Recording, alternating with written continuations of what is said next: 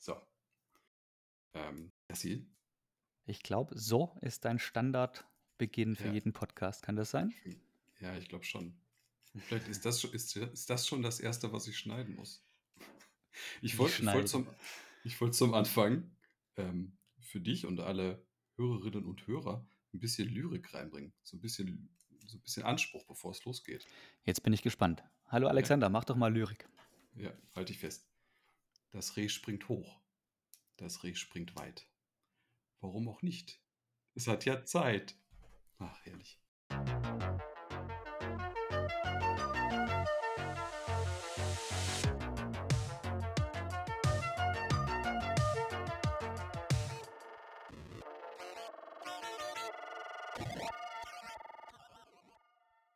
Herzlich willkommen zu, zu dem allseits beliebten äh, Podcast, jetzt schon in der zweiten Episode, Agile Fails Best. Wir sprechen heute über Fails in der agilen Arbeitswelt und ich habe mir heute einen ganz besonders ähm, liebenswerten Gast eingeladen, mit dem ich jetzt die letzten, ja, ich fa- fast schon Jahre, kann man sagen, ähm, gemeinsam durch, durch, durch äh, äh, das Arbeitsleben hier und da gewandert bin. Und zwar den lieben Yassi. Hallo Yassi. Hallo. Vom ähm, ehemals Entwickler in der Automatisierung bist du dann irgendwann auf die, äh, ich wollte erst die dunkle Seite der Macht sagen, aber ist sie wirklich so dunkel? Äh, auf jeden heute Fall Abend auf, rausfinden. ja, genau. Äh, auf die andere Seite der Macht gewechselt und bist jetzt ähm, als Scrum Master unterwegs, Freiberufler. Und wir wollen heute so ein bisschen ähm, wieder mal darüber sprechen, was sind dir denn so an Fails im Unternehmen, in der agilen Welt so unter die Füße gekommen und was ist dir selber auch vielleicht da schon mal passiert oder was hast du mitbekommen, ähm, wo du vielleicht anders reagiert hast, als du gedacht hast oder wie auch immer. Wir wollen da ganz locker heute mal drüber sprechen. Ja, Also ich bin ja gerade schon in, mitten in meinem ersten Fail des heutigen Abends, weil ich versuche gerade noch eine thematische Brücke zu schlagen zwischen Heinz Erhardt und dem Thema Agile Fails. Fällt dir da was ein oder wie bist du auf Heinz Erhardt gekommen fürs Intro? Mm, Das ist mir vorhin, als ich äh, in, in, der, in der Vorbereitung, Ganz ich agil? bereite, mich, ich bereite mich immer sehr stark vor auf so eine Aufnahme, ne? ähm, habe ich darüber nachgedacht, was, was wäre denn so ein cooles Opening, ne? damit man Hm. möglichst lustig in die Episode startet. Und ich wollte erst äh, einen Witz erzählen, aber da meine Witze ja meistens relativ bescheiden sind, dachte ich, ich fange mit ein bisschen mit ein bisschen Gedichten an. Und das einzige Gedicht, was ich auswendig kann, äh, ist leider dieses. ja. Gut. Also sagen wir es doch mal so. Ich glaube, das, das gemeine Reh per se ist ein sehr agiles Tier. Hm. Chateau, wie der Spanier sagt. Ja, genau. Aber jetzt ähm, bin ich auch schon in der ersten Sackgasse, da komme ich jetzt auch schon nicht weiter. Wie könnte denn so ein Reh failen? Es kann sich Hm. vergaloppieren. Auch nicht schlecht. Hm. Äh, Vielleicht hat es sich ja auch ver. Äh, hm. Tja, vielleicht, soll, Veragilisiert.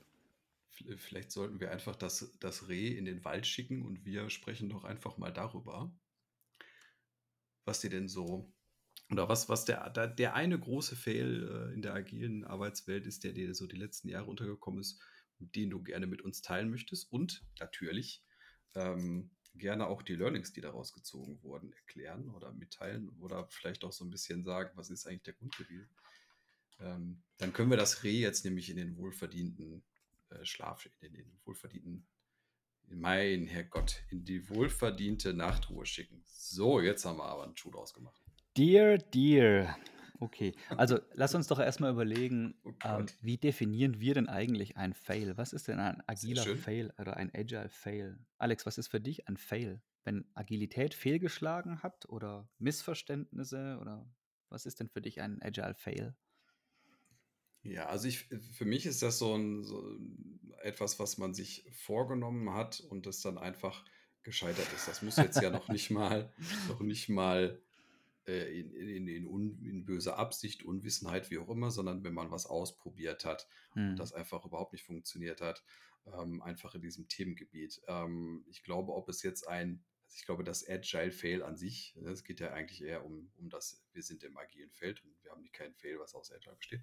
Ähm, wie dem auch sei, das, das wäre sowas für mich, oder wenn man, äh, es, wir haben ganz oft in, in den Zwiegesprächen mit, mit äh, Kolleginnen und Kollegen immer das Thema, dass agil irgendwoher befohlen wird und sowas ist für mich Hm. eigentlich so der klassische, Klassiker, ja. der klassische Fail wegen irgendwas von oben ähm, wird, soll weitervermittelt werden, was sich um, um Mindset, Denkweisen, Handlungsabfolgen, äh, wie man miteinander umzugehen hat. Ähm, das, das ist halt einfach per, per Order Move die meisten schlecht umsetzbar. Und das ist so meine, meine Definition. Hm. Jetzt hast du mir natürlich gerade eine Steilvorlage geliefert, weil du gesagt hast, Hm. ähm, man hat was ausprobiert und es hat nicht geklappt. Und ich finde, das ist eigentlich genau das, was in der agilen Welt per Definition permanent passieren muss oder was passieren soll und was ich tatsächlich so auch gar nicht als agilen Fail bezeichnen würde. Im Gegenteil. Allerdings, wenn man ähm, hinterher auch die Analyse zieht, äh, Quatsch, die Analyse betreibt und die Lehren daraus zieht und das durch den vermeintlichen Fail gelernte nutzt, dann ist es für mich auch kein Fail mehr, also kein agiler Fail. Dann dürfen Sachen gerne ganz oft schief gehen und man probiert es eventuell nochmal. Man weiß aber, was man beim nächsten Versuch anders macht. Den zweiten wichtigen Punkt, den du genannt hast, ähm, wo ich mich dir anschließe, ist dieses, es ist aufdiktiert. Ja, also ähm, das habe ich tatsächlich schon sehr oft erlebt. Klassiker, ich glaube, da hatten wir zwei es auch schon, schon mal davon. Klassiker, irgendjemand in der Geschäftsführung oder im oberen Management hat so ein Buch verschluckt, wo auf dem Titel draufsteht, Twice to work in half the time und äh, denkt, wow, coole Sache, damit werden wir schnell. Mhm. Und dann ähm, schickt man die ganzen Teams auf irgendwelche Agile-Trainings oder Scrum-Zertifizierungen und wenn die wieder zurückkommen, dann sind die EntwicklerInnen sind dann ähm, Scrum Certified Developers und wer früher Projektmanager war, den nennt man jetzt halt einfach Product Owner, aber eine wirkliche Ownership haben sie nicht. Es wird immer noch von oben vorgegeben, wer wann was zu tun hat. Nur das Ganze funktioniert jetzt in Iterationen. Und wenn man in irgendeinem Buch gelesen hat, dass diese Iterationen Sprint heißen, nennt man diese Iteration dann Sprint. Und am Ende von jeder dieser Iteration kann man die Leute dann auch kontrollieren, was sie denn geschafft haben, ob das den, ein, ob das den eigenen Vorstellungen entspricht. So, ähm, also meine Kernaussage dabei ist, das größte Agile Fail passiert, glaube ich, meistens bei dem, was viele in unserer Branche die Transformation oder die Transition nennen. Ähm, man versucht, bestehende Strukturen und Prozesse in ein neues Konzept zu gießen oder zu pressen, aber in Wirklichkeit bleibt eigentlich alles, alles so, wie es ist. Und das ist wirklich traurig an der Geschichte. Ja, genau. Es, wird, es, wird, mhm. äh, es kommt ein neues Etikett drüber, neu, ähm, alter Wein in neuen Schläuchen, sagt man, glaube ich, ganz gern. Ehrlich. Ja, und dann macht man das so eine Weile und merkt dann, naja, aber verbessert hat sich eigentlich nichts. Und man kommt dann zu dem Schluss, dieses agil, dieses neumodische Zeug, das bringt überhaupt nichts. Das hat nur viel höheren Aufwand, das hat einen extremen Overhead, es ist sehr viel Organisatorisches dabei. Das funktioniert alles gar nicht und dann wird das wieder abgeschafft. Das ist so hast für mich der, denn, der Generalfail. Ja, hast du das denn auch so erlebt oder ist dein Beispiel ein anderes oder ist das jetzt das, das Glo Globalbeispiel? Tatsächlich würde ich sagen, dass das ist, also wie ich es jetzt gerade erzählt habe, ist natürlich sehr generisch, ja, aber mhm. ähm, das ist das, was ich, ich würde mal sagen, am häufigsten beobachtet habe. Aus meiner Subjektive heraus. Kann natürlich auch sein, dass ich einfach die falschen Ansprüche hätte. Dann wäre es mein Fell gewesen. Aber nee, ich habe das tatsächlich so einige Male erlebt. Und teilweise sogar auch in, in genau dieser Ausprägung und in, in, in, dieser Form. So von wegen, es kam vom oberen Management und tatsächlich auch mit diesem Buch das dann auch der Belegschaft gegenüber erwähnt wird. So jemand, der stellt sich vor das Plenum der MitarbeiterInnen und erzählt ganz toll von diesem Buch, das man gerade jetzt gelesen hat. Und deswegen müssen wir jetzt alle so sein und so arbeiten. Aber das Verständnis dafür und vor allem halt auch der Use Case dafür, der ist gar nicht gegeben. Mhm. Das Heißt, da wurde auch einfach ja, Methode eingekauft, in Anführungsstrichen, weil man Mhm. sich irgendwo schlau gemacht hat und gelesen hat, gut, ich, ich kann mehr leisten in weniger Zeit, also mehr Umsatz für weniger, für weniger äh, Kosten äh, quasi umgelegt und Mhm. ähm, geht dann mit diesem, ja, diesen, diesen ähm, Denken, Blockaden, will ich fast schon sagen, also mit diesem eingeschränkten Bild dann an die ganze Sache ran und stülpt es über. Und das hast du quasi so in mehreren mitbekommen. Mhm. Aber was ich spannend finde, du hast gerade gesagt, dass dann auch alle irgendwie schon geschult wurden. Das ist für mich jetzt tatsächlich mal ein bisschen eine neue, eine neue Aussage. Mhm. Ähm, ich kenne es Ja. nämlich meistens eher so, dass dann Leute nicht geschult werden und dann, auf Nee, also tatsächlich geworfen. ja, tatsächlich gibt's da beide Varianten und ich habe auch auch beide schon, äh, miterlebt. Das eine die eine Variante ist, man hat sich das jetzt in den Kopf gesetzt und man wirft dann auch unendlich viel Geld dagegen, dass das weil das ja angeblich das Allerheilmittel sei.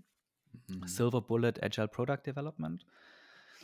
Und, äh, die andere Variante ist aber halt auch hier, ähm, Schmalhans Küchenmeister. Äh, ich habe diese Idee, ich habe da was gelesen, ah, Agile Coach, die kosten alle Geld, Trainings kosten auch Geld, Scrum Master, das kann doch irgendjemand kann er da Praktikant machen, äh, das darf ja nichts kosten. Ich möchte gerne noch mal kurz einen Schritt zurückgehen. Ich habe gerade eben diesen Satz von Jeff Sutherland erwähnt, „Twice the work in half the time“. Ich muss ihn dann allerdings ein bisschen in Schutz nehmen und ich glaube, er hat diesen Satz inzwischen auch wieder revidiert oder zurückgezogen oder versucht zu erklären, was er damit gemeint hat. Was natürlich nicht damit gemeint ist, dass man, ähm, schneller arbeitet. Äh, was er da im Hinterkopf hatte, war, ähm, dass man schneller das trifft, was die User eigentlich möchten. Also, man kommt Mhm. schneller zum Ziel. Und, ähm, wenn wir uns agile Methoden mal angucken und agiles Arbeiten, speziell in der agilen Produktentwicklung, völlig egal, ob das jetzt XP ist oder oder Scrum. Du versuchst ja eigentlich so kundenzentriert wie oder userzentriert wie möglich zu arbeiten und in in möglichst kleinen Iterationen herauszufinden, was wollen die Kunden eigentlich, ja? Und, ähm, das ist eben das, was ganz oft bei Firmen vergessen wird, ja? Die die die Ja. treten ihren Stiefel durch, so wie sie es geplant hatten. Und das Einzige, was sich jetzt ändert, ist, na ja, man macht das jetzt halt in kleinen Scheibchen. Es ist bleibt 'n Wasserfall, Ja. aber halt in Scheibchen.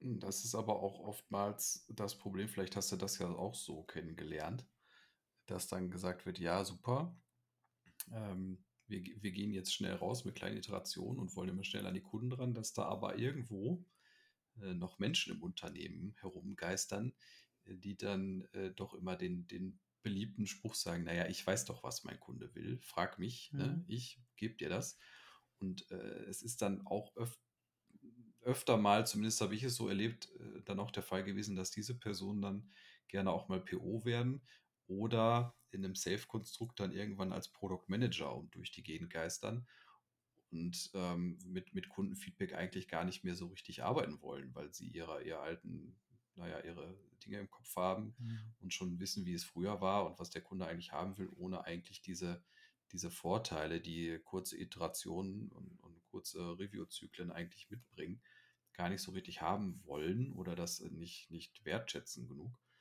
ähm, Mhm. Weil man ja Ja. weiß, was der Kunde will, ne? Das ist ja auch eins unserer beider Lieblingsthema. Ähm, wir hatten's auch erst unlängst davon von wegen Hypothesen und die Verifizierung dieser Hypothesen.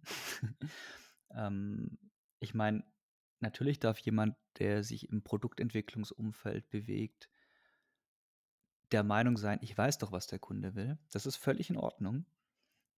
Man muss nur auch die Chance nutzen, das zu verifizieren.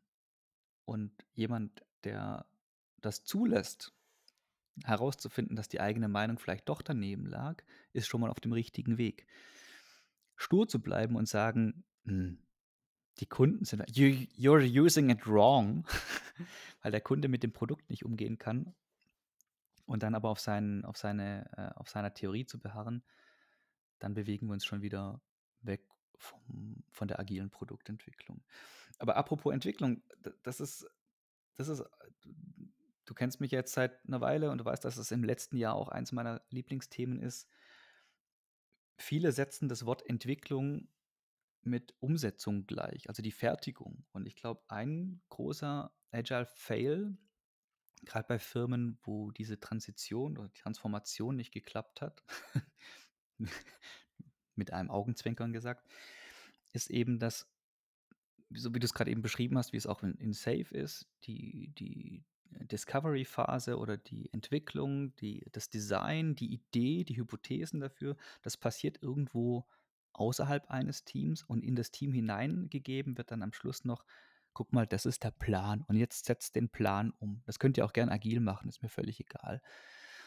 Ähm, du merkst, worauf ich raus will.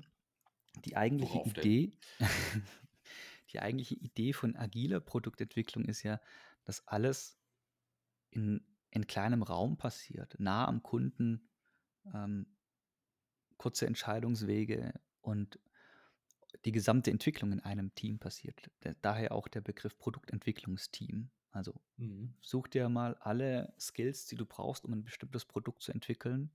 Und aus diesen Skills formst du ein Team. Und dann lass dieses Team in Ruhe alleine ihr Produkt entwickeln. Ja, also dieses irgendwo oben im Elfenbeinturm wird ähm, der Geistesblitz aufgefangen, Blaupausen gemacht und diese Blaupausen werden dann in Jira-Tickets zerschnitten und das Team setzt die dann scheibchenweise um. Das ist für mich auch so ein klassischer Agile-Fail. Das hat nichts Mhm. mit agiler Produktentwicklung zu tun. Das ist ein ganz klarer Wasserfall in versteckter Variante. Manche sagen auch Mhm. Safe dazu. Wir hatten es letztes Mal schon mit Safe, jetzt kommen wir wieder, also Aber du ich hast muss, angefangen heute ein mit bisschen Safe. Ich, ich, gegensteuern. ich war es nicht, du hast zuerst Ja. Safe erwähnt halt. Safe Ich habe mir auch übrigens ganz viele tolle Sachen. Ja, ja, natürlich, klar. Stimmt. Irgendwo. Äh, große bunte Ähm, Charts. du, hast, du hast aber gerade einen, einen, einen kleinen Satz gesagt, wo vielleicht der ein oder andere äh, kurz aufschreckt, ähm, wenn wir jetzt gerade eine kleine Metadiskussion starten wollen, weil du hast ja von Produktentwicklungsteams gesprochen, die in Ruhe ihr Produkt entwickeln. Und ich glaube, da könnte man vielleicht auch noch sprachlich ähm, vielleicht auch noch dran arbeiten, weil das, ja, ähm, ich, ich finde eine Identifizierung mit dem Produkt, was man entwickelt, sehr wichtig. Man sollte aber auch immer weiterhin im Kopf haben, für wen man das denn baut. Ne? Also ob, ob der jetzt Kunde heißt oder für mich wäre ja Partner noch lieber Ja. ähm, und partnerschaftlich gemeinsam ein Produkt entwickelt.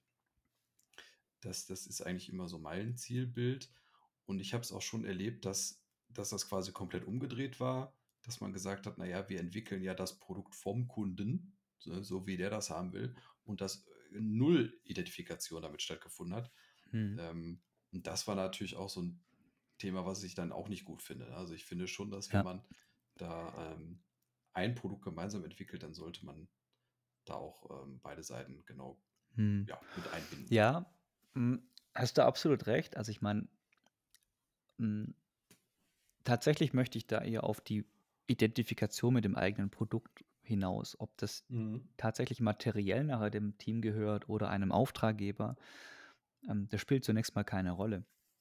Äh, du hast allerdings recht, dass es das einfachere Umfeld ist, wenn du an deinem eigenen Produkt arbeitest. Nimm mal deine Scrumsticks Homepage und du entwickelst die ähm, agil und iterativ und äh, na okay, schlechtes Beispiel. Auf jeden Fall ist es, Ist worauf ich alles raus will, mit Lasten und Pflichtenheft. Auf jeden Fall, auf jeden Fall. Ja. Aber es geht auch tatsächlich anders. Also das ist natürlich immer die Frage, wie gut spielt dein Auftraggeber oder Kunde mit. Wenn du jetzt natürlich einen, einen Auftraggeber hast, die Auftraggeber werden auch wieder ähm, User dann haben. Dann sprichst du halt in dem Fall einmal von Auftraggeber oder Kunden und einmal von Usern, die äh, das Produkt nachher benutzen werden. Mm, Auch da hast du halt wieder die Situation, dass du einen Auftraggeber haben kannst, die mit ganz klaren, genauen Vorstellungen, mit der vorhin genannten Blaupause daherkommen zu dir und sagen, hier, setz das um. Das ist okay, Mhm. das kann man so machen. Ähm, klassisches äh, Agenturenleben, ja. Du hast irgendwie einen Kunden, der kommt mit, keine Ahnung, Zeppelin oder Figma ähm, äh, Designs zu dir und sagt, ich möchte gerne eine Webseite haben, die soll so aussehen und die soll das und das und das können. Das ist alles genau beschrieben. Setzt es um, aber bitte agil. Ja, okay, kann, kann, kann man machen. Das, du kannst das auch trotzdem noch hm, mit einem agil arbeitenden Team machen, aber eine agile Produktentwicklung ist es halt eben nicht mehr. Mhm. Du kannst aber auch Glück haben und ein Kunde sagt, hey, pass mal auf, lieber Alex, ich habe folgendes Problem, folgenden Use Case. Ich würde ganz gern, dass meine User das und das und das machen können. Hättest du da eine Idee? Wie kann man da rangehen? Und dann sagt der Alex, ja, voll cool, komm, wir setzen uns mal eine Woche zusammen. Mal gucken, was wir in einer Woche hinkriegen. So MVP-Gedanke. Dann schmeißen wir das mal raus und dann tracken wir und gucken einfach mal, was passiert. Ja, und dann sammelst du Daten. Eventuell beschweren sich auch die ersten User schon. Cool. Beschwerende User sind, sind was ganz enorm Wertvolles, weil die liefern dir Daten, die liefern dir Informationen. Die Sachen, wo sie sich am lautesten drüber beschweren, sind eventuell ziemlich wichtig. Ja? Und dann kannst du genau an denen feilen und dann entwickelst du das Produkt. Und zwar wirklich sukzessive. Und da würde ich dann nicht nur von einer agilen Herangehensweise, sondern auch von einer agilen Produktentwicklung sprechen. Punkt. Da bist du platt, ne? Da bin ich platt. Ähm, ich äh, habe dich aber hier noch nicht vom Haken gelassen, weil wir, du hast vorhin ähm, das, das halbwegs generische Beispiel der defekten Transformation skizziert. Mhm. Und du hast es ja auch einmal so miterlebt oder in, in, in jeglichen Formen. Mhm. Gab es denn da auch mal ein, eine Situation, wo daraus auch ein Learning gezogen wurde und welches war das? Hm. Hm. Ja, also zunächst mal, äh, der Spruch ist nicht von mir, aber ich kann belegen, dass es stimmt, weil ich die Erfahrung auch schon gemacht habe. Ähm, grundsätzlich haben Menschen eigentlich kein Problem mit Veränderungen. Ja? Sie haben bloß ein Problem damit, verändert zu werden. Und ich Mhm. glaube, allein schon die Idee zu sagen, Mannschaft, herhören, ab jetzt laufen die Dinge anders. Und zwar hier, ich habe da mal eine Skizze gemacht, wir machen das jetzt so Mhm. ähm, ist nur so eine halb gute Idee. Aber zu erklären, was denn das aktuelle Problem ist und ähm, eine Lösung vorzuschlagen mit der Bitte um Feedback und mit dem Hinweis, dass das zur Diskussion steht, die Leute, die beteiligten Leute selber nach Lösungsvorschlägen zu fragen oder zumindest mal mh, offen lassen, was denn die momentan beste Lösung ist, ist immer eine bessere Idee. Da sind wir auch wieder bei dem Thema Identifikation. Wir hatten es vorhin von der Identifikation mit dem Produkt. Das gleiche gilt auch für die Arbeitsweise. Ja, also wenn du den Leuten vorgibst, wie sie zu arbeiten haben, ist meistens nur so Mittel. Wenn du den Leuten ein Problem stellst und sagst, guck mal, das wollen wir lösen, was schlagt ihr denn vor, wie wir das machen könnten? Ich hätte eine Möglichkeit, hat jemand Alternativen? Dann ähm, ist die Identifikation damit mit der Arbeitsweise schon mal viel höher. Es klingt nicht nach Befehl, sondern es klingt, hey, wir lösen jetzt gemeinsam ein Problem. Wie, wie ist das? Hm? Wie gefällt uns das? Und ähm, da ist meistens dann auch die Beteiligung der involvierten Leute viel, viel größer.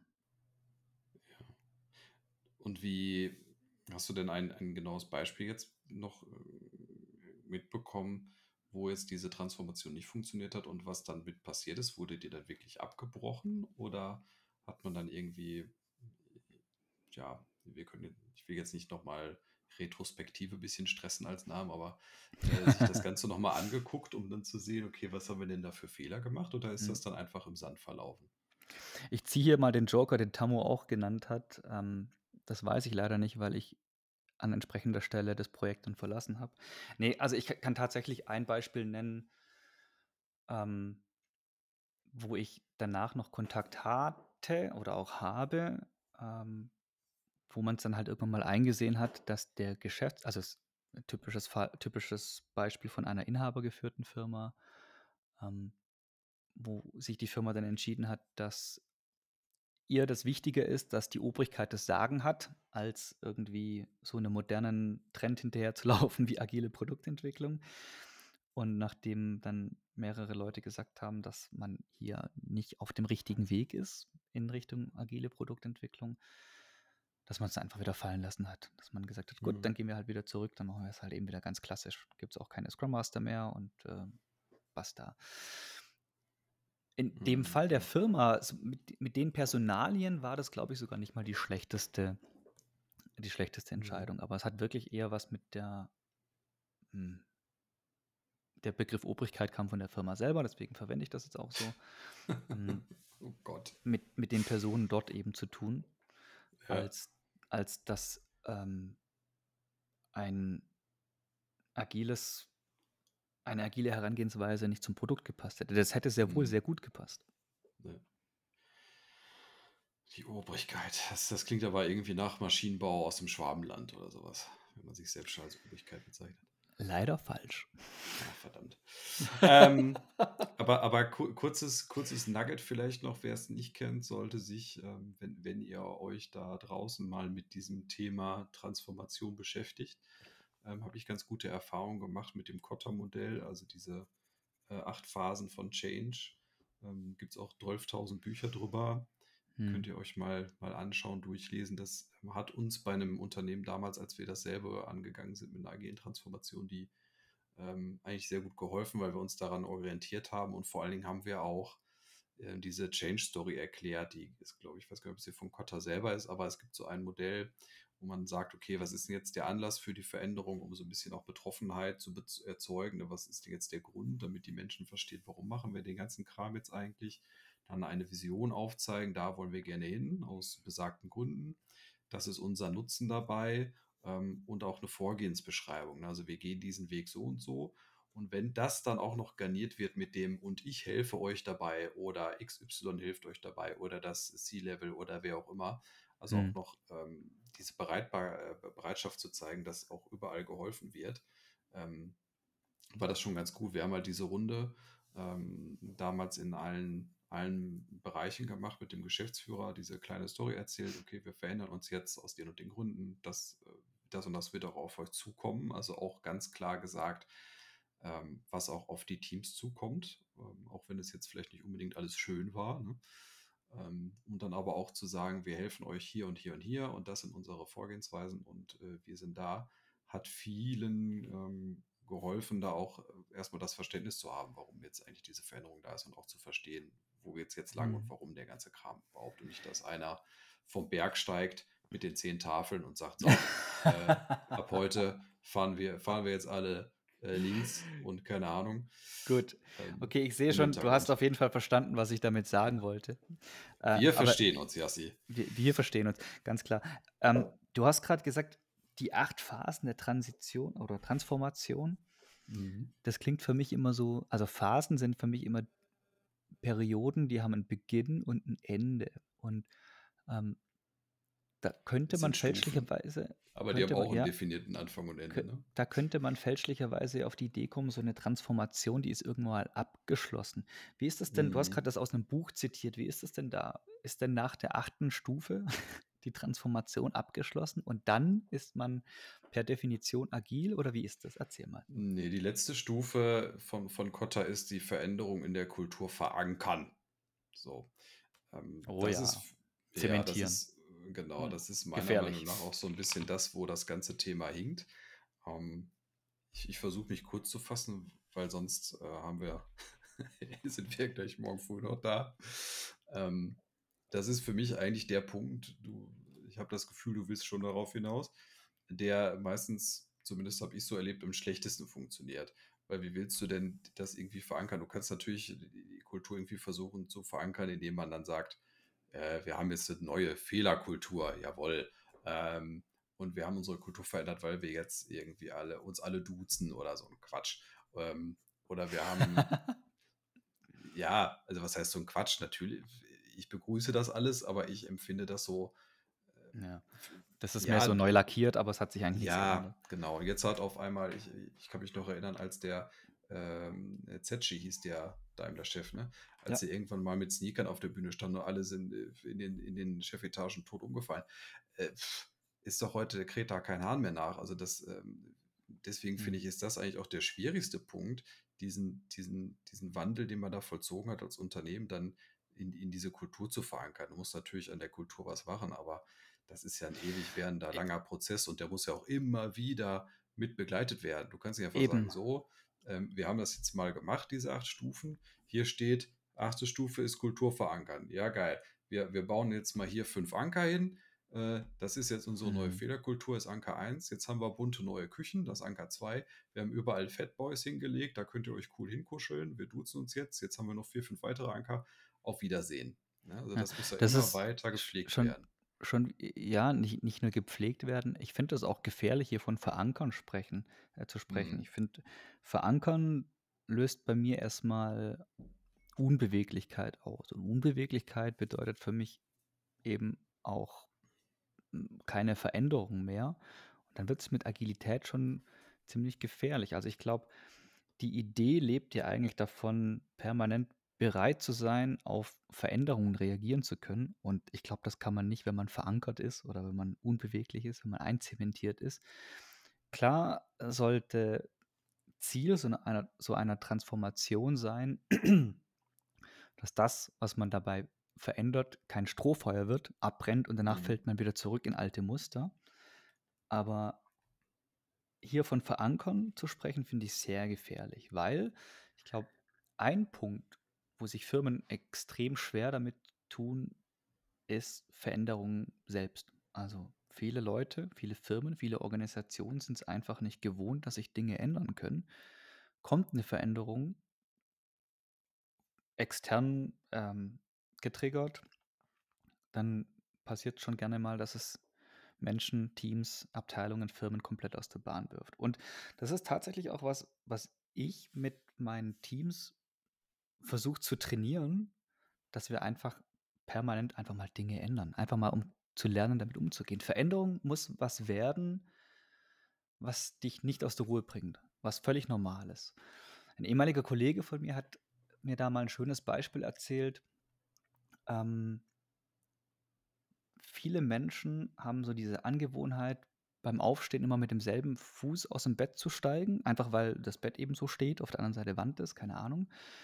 Ähm, oder immer den gleichen Schuh, den linken oder den rechten, zuerst anzuziehen und immer denselben Schuh zuerst zuzubinden beim Schuh anziehen. Und du glaubst nicht, wie du Menschen, die so extrem auf diese Routinen gedrillt sind, sich selber so gedrillt haben, wie sehr es die aus der Bahn wirft, wenn du sagst, hey, probier doch mal morgen den anderen Fuß zuerst. Das gibt Menschen, die wirft das komplett aus der Bahn.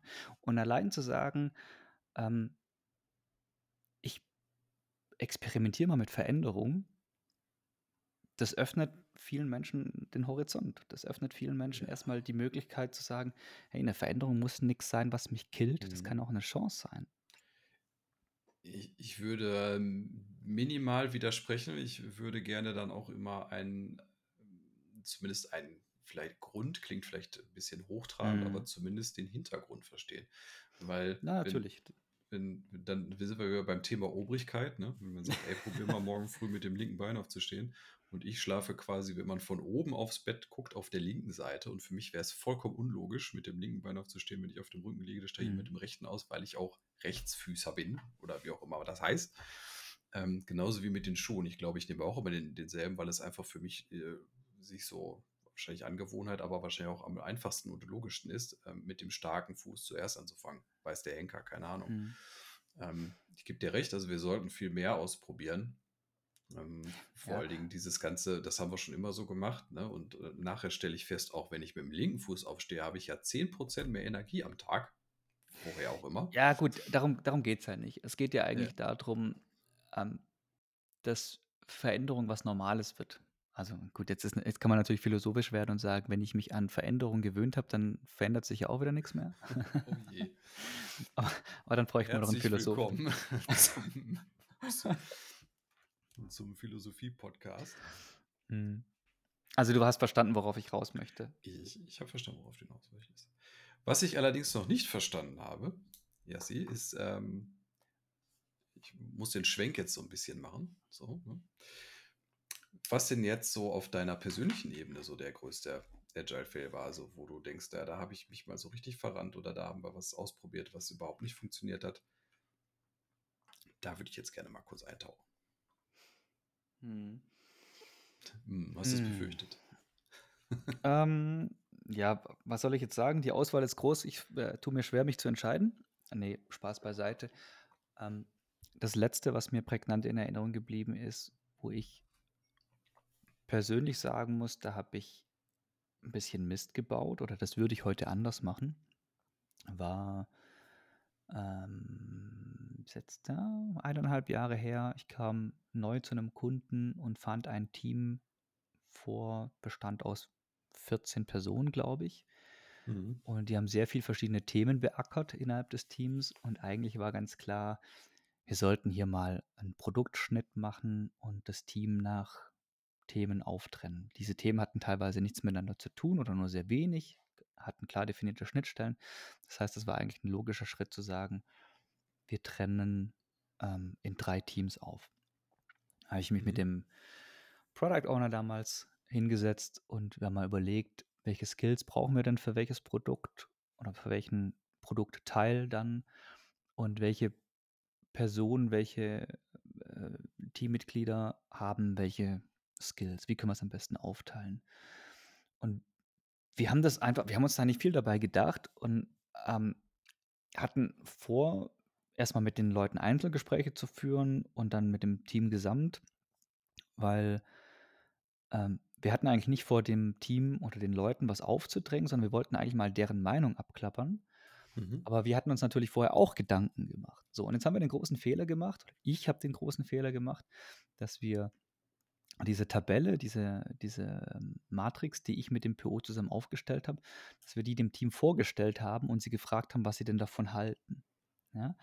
Und War das, äh, kurze Zwischenfrage, eine Matrix, wo auch die Personen dann drauf standen? da, ja, genau, da standen, so. oder? Da standen, ja doch, da standen auch die Personen drauf. Mhm. So, und das war von uns wirklich nur als, guck mal, das ist unser Take, das ist Mhm. unser, unser Gedanke dazu gedacht. Und das war eine ziemlich schlechte Idee. Das Team hat das aufgefasst, als wäre das eine Beschlussvorlage. Wir hätten das so entschieden und ähm, wir erwarten jetzt nur noch, dass das Team dazu Ja sagt.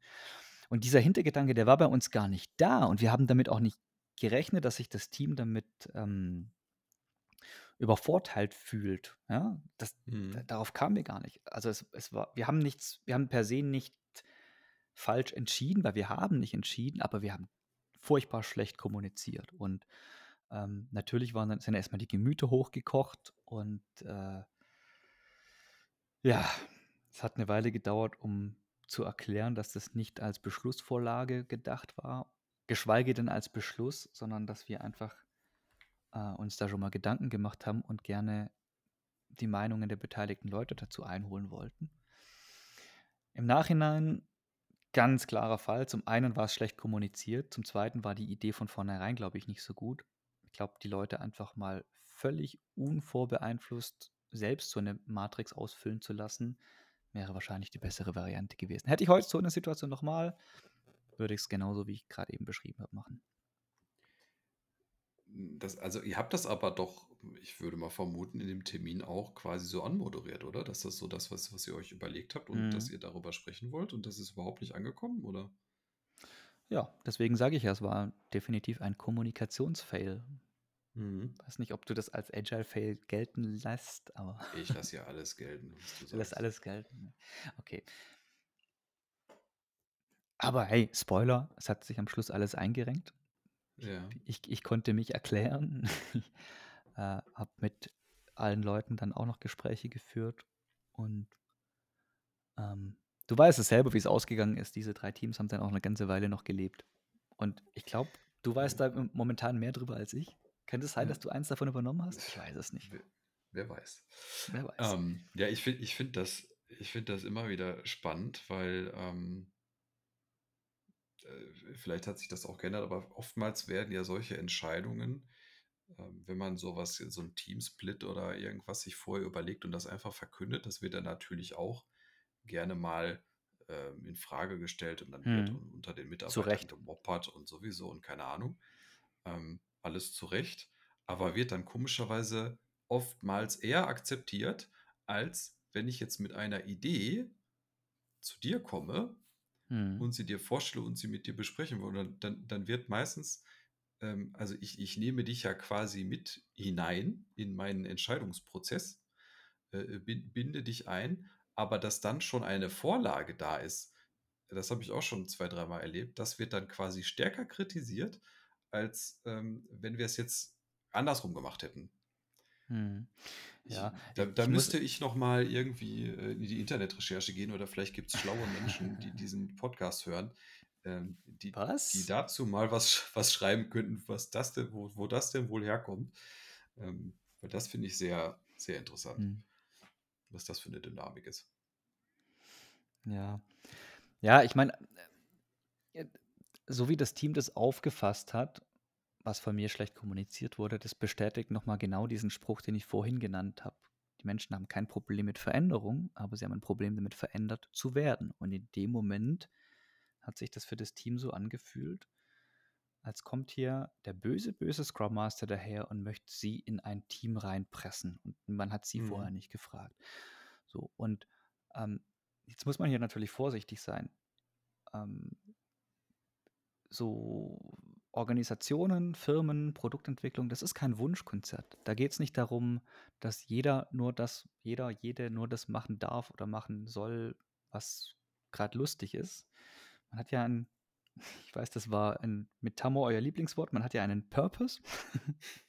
Mu- Hm. Grüße, an Endlich! Grüße an Tammo, das musste jetzt einfach hier nochmal rein. Ja, kein Ähm, Podcast ohne Purpose. Ge- Genau, auch, auch der Podcast hat einen Purpose. Ähm, und auch hier gilt halt wieder, sprecht mit den Menschen. Erklärt den Menschen, was euer Hintergedanke war. Und auch das haben Mhm. wir dann noch nachträglich gemacht. Wir haben erklärt, warum wir das so vorgeschlagen haben, was wir uns dabei gedacht haben, die Begründung mitgeliefert. Macht den Leuten keine Ansagen, sondern erklärt ihnen. Sprecht mit ihnen auf Augenhöhe, erklärt ihnen Dinge und in den meisten Fällen, wenn ihr gut erklären könnt, werden sie wahrscheinlich zu einem e ähnlichen Ergebnis kommen wie ihr auch. Und wenn nicht, ist die Wahrscheinlichkeit auch nicht so gering, dass vielleicht eure Herleitung nicht ganz die perfekte ist. Ich ähm, habe auch noch so eine kleine Anekdote dazu, die ähm, während meiner Agile Coach Ausbildung, ich hoffe, ich kriege es jetzt noch so richtig zusammen, ähm, wa- waren, wir waren quasi so am kurz vor Mittag, Nachmittag und das ist ja meistens so eine kritische Phase, wenn man in so einem äh, Trainingstag sitzt. Danach muss ja irgendwas, irgendwas äh, Energetisierendes kommen oder so, sonst schlafen ja alle Leute nach dem Mittagessen ein. Und da haben, sich die beiden Trainer wussten jetzt also, okay, wa, wa- was machen wir denn jetzt? Also äh, Trainerin, liebe Grüße, Trainer, lieber Gruß, die, die Angesprochene dürfen sich gern angesprochen fühlen. Ähm, gedacht, was machen wir denn jetzt? Und haben Mhm. quasi eine, eine offene Diskussion untereinander geführt, was sie als nächstes tun wollen. Ähm, da gibt es ja auch dieses, ähm, puh, ich weiß gar nicht genau, wie es heißt, dieses Tannenbaum-Schmidt-Modell mit den ähm, Führungsstilen. Und da gibt es auch, ich glaube, das war irgendwas zwischen autoritärem und konsultativen Stil, also dass man quasi seine Mitarbeiter mit einweiht, aber die eigentlich nicht entscheiden dürfen. Ne? Und Mhm, äh, Consult, also sie dienen als Consultant quasi. Mm, Genau, aber auch, aber auch nicht, nicht dazu was gesagt haben. ne? Also die beiden saßen vorne und haben miteinander gesprochen, Mhm. so du, was würdest du denn gleich machen? Und haben das quasi als offenen Dialog gestaltet. Und ähm, dann war so, haben die sich so überlegt, okay, jetzt machen wir, dann machen wir nach der Pause das und das und sowieso, ja, okay, dann machen wir das. Und dann kam direkt drei, vier Meldungen, nee, das finde ich jetzt aber nicht in Ordnung. Und dann so, Äh. wie, äh, warum, wieso, weshalb? Naja, jetzt habe ich ja die anderen, die, jetzt habe ich ja gehört, was sonst zu tun wäre. Und jetzt Ja. sitzen wir ja hier und jetzt möchte ich aber doch mitbestimmen. Und das war so, war so spannend. Äh, Die beiden haben zumindest gesagt, es war nicht, abge, nicht geplant und kein, kein ähm, Experiment. Aber das Ergebnis war für uns ja das gleiche. Also hätten die jetzt einfach in der 5 Minuten Kaffeepause sich ihre Entscheidung getroffen, was sie nachher machen, ähm, dann hätten wir das ja gar nicht gemerkt. Oder wir hätten einfach genau die gleichen, das gemacht, was sie sowieso sich ja jetzt eigentlich vor, vorgenommen hatten, ohne dass wir mit einbezogen wurden oder ohne dass wir es wussten. Aber dadurch, dass dieses, dieses Fenster aufgemacht wurde, aber dann Mhm. keine Mitbestimmung war, war sofort ähm, ja eine Ablehnung da. Das fand ist sehr spannend. Ja, ka- kann ich aber, kann ich aber auch nachvollziehen. Auf der anderen Seite darfst du halt auch nicht vergessen, wenn die zwei ihre Entscheidung alleine getroffen hätten, hätten sie das Plenum vor vollendete Tatsachen gestellt. Das wäre in dem Fall wahrscheinlich gar nicht so schlecht gewesen. Und du hast natürlich recht, meistens wird das dann geschluckt, dass wenn man Leute vor vollendete Tatsachen stellt und ähm, andere Alternativen gar nie zur Debatte standen, weil was man nicht weiß, macht einen nicht heiß, ganz einfach. Ähm, das mag funktionieren, wenn es um das Programm eines Workshops geht oder eines Trainings geht. Aber wenn du in so einer Situation, wenn es hier um Produktentwicklung geht und du hast ein Team, das ist voller Experten, die sind in diesem Team, Mhm. weil sie sich mit diesem Produkt am allerbesten auskennen, sonst wären sie nicht in diesem Team. Was hast du denn für 'n Vorteil, wenn du die Experten vor vollendete Tatsachen stellst? Warum beziehst du die nicht mit in die Entscheidung ein? Mhm.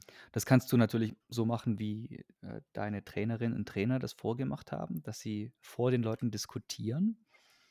Da wäre auch mal spannend zu beobachten, ob die Leute sich denn überhaupt einmischen möchten oder nicht, ob sie quasi warten, bis die Entscheidung fertig ist. Wir haben alle gewartet. V vi Jetzt haben alle vielleicht, ja, äh, was ich mir was ich mir wünschen würde, ist, dass diese Leute sich bei der Diskussion beteiligen, indem sie Input geben. Mhm. Also, zum Beispiel Bedenken äußern zu 'nem bestimmten Schritt, ähm, oder Befürwortung mit Begründung, ja? Und dann aber trotzdem die die die Entscheiderleute quasi die Entscheidung treffen können.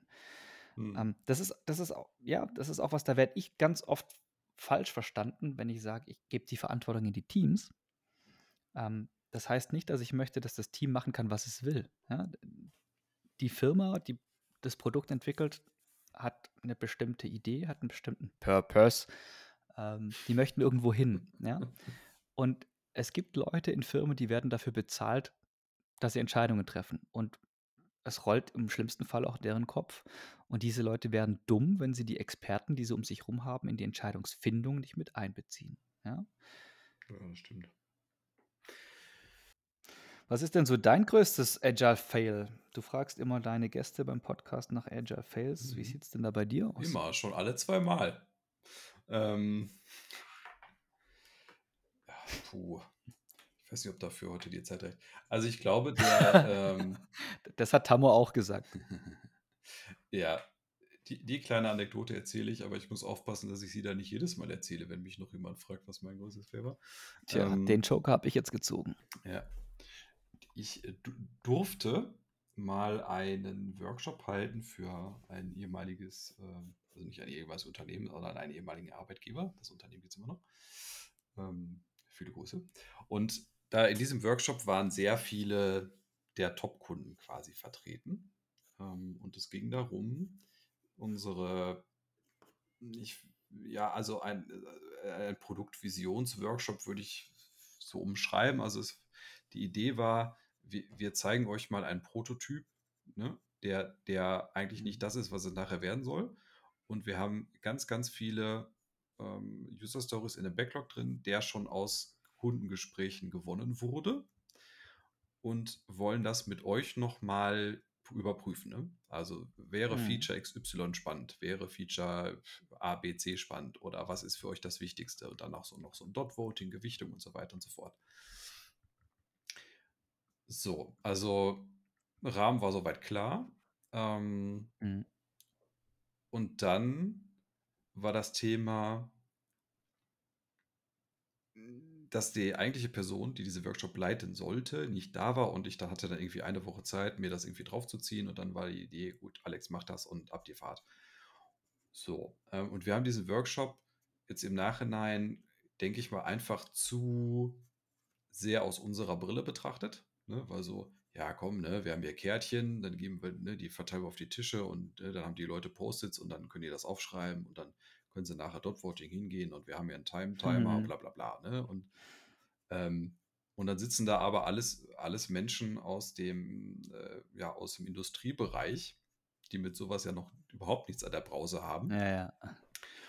Und denen dann die Methode zu erklären, die ich so grade eben verstanden habe, ähm, das habe ich halt einfach schlichtweg nicht hinbekommen. Und dazu kam dann auch noch quasi hatten wir so 1, 2 Personen, ähm, die das dann so mit der mit der Aussage: „Na ja, baut doch erst mal, was der Markt hat, nach und dann meldet euch bei uns.“ Ähm, noch Mhm. so torpediert. Und dann stehst du da vorne, erst mal sowieso schon verunsichert, dann sitzen da 100 Leute. Ähm, das war jetzt vielleicht auch nicht grade so die die beste Situation. Und dann habe ich versucht, das Ganze nochmal so zu erklären, naja, wir wollen halt euch jetzt direkt mitnehmen, damit wir möglichst schnell auch wissen, dass wir in die falsche Richtung entwickeln. Ähm, weil was bringt es denn, Ja. wenn wir uns jetzt zwei, drei Jahre mit unserem Lastenheft, Pflichtenheft irgendwo verkrümeln, dann kommen wir aus der Versenkung, klatschen euch das auf, auf den Schreibtisch und dann sagt er, naja, was ist das denn hier für ein Käse? Du klingst schon wie ich. Das ist genau, genau das, was ich seit Jahren immer erzähle. Ja. Genau dieser Satz. So, und ähm, es hat, also, und, da habe ich auch den Fehler gemacht, dass ich da wirklich zu sehr auf die zwei, ich will nicht sagen störe, aber auf die, ich meine, die, die Bedenken sind ja in Ordnung, ne? Also man kann das ja auch äußern, die Meinung, ne? Aber ich bin da zu sehr drauf eingegangen ähm, und habe das zu sehr versucht wegzumoderieren, aber das Verständnis war einfach nicht da, weil, weil ähm, Denkweise und ein ganz anderes Umfeld, also die konnten das nicht nachvollziehen, was ich denen da versucht habe zu erklären. Weil ich es wahrscheinlich auch nicht in den einfachen Worten, wie auch immer, keine Ahnung. Das ist auf jeden Fall furchtbar in die Hose gegangen. Wir haben es irgendwie am Ende noch halbwegs gerettet, dass wir die Features nochmal aussortiert haben und noch eine Gewichtung rangekriegt Mhm. haben. Das haben wir irgendwie hingekriegt. Aber mein Tag war dann ziemlich, ziemlich gelaufen. Das kann ich mir vorstellen. Ja. Ähm, und äh, ja, für, für viele, die dann, die dann halt da zwei Stunden oder ich glaube, ich weiß gar nicht, wie lange es ging, ist für mich eine gefühlte Ewigkeit ähm, von den Kunden, die da im Workshop saßen. Ähm, da waren dann einige auch relativ, naja, bedient. Einige sind nachher noch zu mir gekommen und haben gesagt, ey, alles easy, wir haben das schon verstanden, alles ganz cool, so wie er das macht. Das war natürlich wieder auch schön. Ähm, ja, so, Punkt. Was ich gelernt habe, ist, ähm, das hatte Tammo letztens auch erzählt, also mehr auf die Leute nochmal eingehen ähm, und auch Ja, vor allen Dingen ist nie verkehrt. vor allen Dingen in der Vorbereitung nochmal drüber nachzudenken, äh, verstehen die Leute das, was ich da von denen will. Ne? Und das ist bei Workshops, das mache ich jetzt mittlerweile so oft, dass ich dann gucke, okay, ich habe jetzt einen Workshop zusammengebastelt, sind da zu viele Methoden drin, äh, mache ich da jetzt das zehnte Fass auf, ist das vielleicht dann einfach doch zu, zu durchdacht und ähm, halt mir dann auch immer noch so ein bisschen in Anführungsstrichen Ausfahrten offen, wo man dann einfach sagen kann, nee, das ist jetzt Käse, ich, ich lasse das weg und wir machen es lieber einfacher. Ähm, das hätte mich da, glaube ich, viel weitergebracht. Mit einfacherer Sprache, einfacher Methoden und fertig. Hm. So. Jetzt darfst du, lieber Yassi, wir sind nämlich schon bei Minute 52. Das ist also wie die Zeit verrinnt, wenn man Ja, komm, acht. Minuten kriegen wir auch noch voll, oder? Die kriegen wir auch noch voll. ähm, ich würde gerne zum Abschluss vielleicht nochmal nach, nach deinem Schlussakkord fragen. Was hast du noch mitzuteilen für die Menschen da draußen, die sich jetzt 52 Minuten und 49 Sekunden bereits mit uns befasst haben? Hm. Hm. Das könnte so ein, eine Art fester Bestandteil von dieser Podcast-Serie werden, dass es immer mit einem Der Schlussakkord Schlussakkord, aufhört. ich muss mir das direkt notieren. Schlussakkord. Ja, notier. Machst dir, machst dir mal Notizen hier, fallen schlaue Sachen. Ja. Ähm, also, mh, ganz oft hat man als Agile Coach, Scrum Master etc. so das Gefühl, wir haben ein Ziel und wir müssen die Firmen agilisieren. Und viele Firmen haben auch das Gefühl, so wie ich es eingangs zu Beginn unseres Podcasts gesagt habe, ähm, Ziel ist plötzlich, man muss agil sein. Das ist nicht wahr. Das Ziel für eine Firma oder für ein Team, das Produktentwicklung betreibt, ist, ein Produkt zu erstellen, was den Leuten, die das Produkt benutzen, ein Problem löst. Mhm. Das ist das Ziel. Das muss nicht agil passieren. Aber ich glaube, die, ah, die, die Wahrscheinlichkeit, dass man sich des Kundenbedürfnisses nähert, ist bei einem agilen Ansatz wesentlich höher, als wenn man, was du gerade auch gesagt hast, was ich immer so oft vor mich hin brabbel, wenn man sich fünf Jahre ins Kämmerchen einschließt und einen Plan verfolgt, ohne den je anzupassen.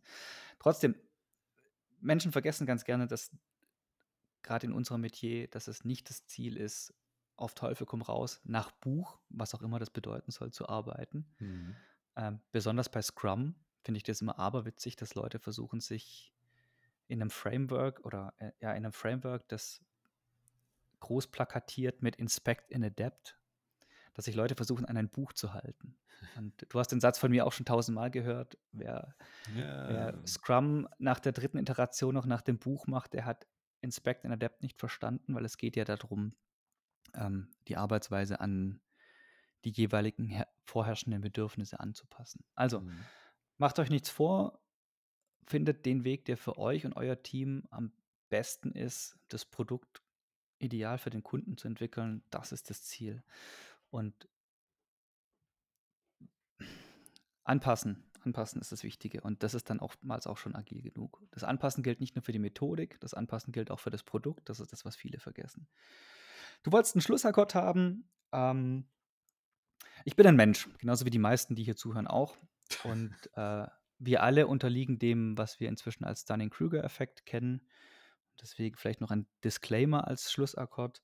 Alles, was sich hier jetzt gerade in der letzten Stunde von mir gegeben hat, ist meine momentane Meinung und auch ich beanspruche das Recht, ich beanspruche das Recht, jeden Tag dazu zu lernen und vielleicht überzeugt mich auch jemand, dass das, was ich hier gerade gesagt habe, Blödsinn ist und ich bin morgen auf jeden Fall mal schlauer als heute. Ja, perfekt. Nächstes Mal packen wir den Disclaimer an den Anfang, dann muss man sich nicht eine Stunde ärgern. nee, dann, dann, dann, dann weiß ich ja nicht, was ich zum Schluss sagen ja, soll. Das Alex. stimmt auch. Ah, herrlich. Okay. Ja, Jassi, ich danke dir ähm, sehr herzlich für, für das ähm, Erscheinen, für die Zeit, die du hier investiert hast. Ähm, hat mir sehr viel Spaß gemacht. Mir auch. Und ich hoffe, du lädst mich mal wieder ein.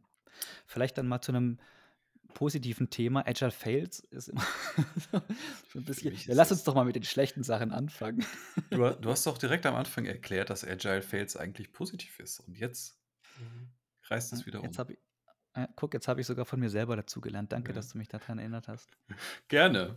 Ja, du hast den Schlussakkord gesetzt. Ich äh, setze gleich auch noch einen Schlussakkord. Ansonsten wünsche ich euch einen guten Tag, eine gute Nacht, einen guten Abend, wie auch immer. Und ähm, ja, bis zum nächsten Mal. Bis bald.